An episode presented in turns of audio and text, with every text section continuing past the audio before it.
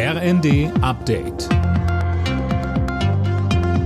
Stündlich neu. Auf den Punkt informiert.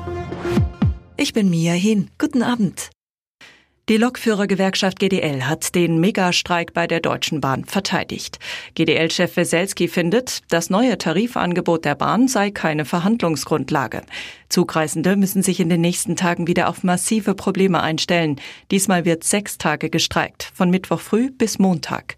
Verkehrsminister Wissing kann die Entscheidung der GDL nicht nachvollziehen. Im ZDF sagte er, der Tarifkonflikt bei der Bahn nehme zunehmend destruktive Züge an. Die EU will einen neuen Versuch starten, im Nahostkonflikt zu vermitteln. Der Außenbeauftragte Borrell kündigte beim Treffen der Außenminister in Brüssel eine Initiative an, die auf eine Zwei-Staaten-Lösung hinauslaufen soll. Israel lehnt einen eigenen Palästinenserstaat bisher kategorisch ab. Daran führt aber kein Weg vorbei, so die deutsche Außenministerin Annalena Baerbock. Und all diejenigen, die davon nichts wissen wollen, haben bisher keine andere Alternative auf den Weg gebracht. Jetzt ist klar, das Deutschland-Ticket wird in diesem Jahr nicht teurer. Die Verkehrsminister von Bund und Ländern haben sich auf eine weitere Finanzierung geeinigt.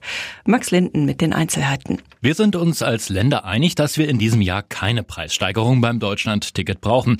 Das sagte Niedersachsens SPD-Verkehrsminister Lies nach den Beratungen heute. Sein Kollege aus NRW, Krischer, betonte, das Ticket sei eine absolute Erfolgsgeschichte. Ungenutzte Zuschüsse aus dem vergangenen Jahr werden jetzt im laufenden Jahr verwendet. So kann der Ticketpreis von 49 Euro pro Monat trotz gestiegener Personal- und Energiekosten gehalten werden.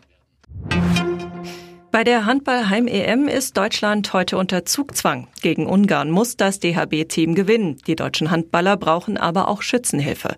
Los geht's in Köln um 20.30 Uhr. Alle Nachrichten auf rnd.de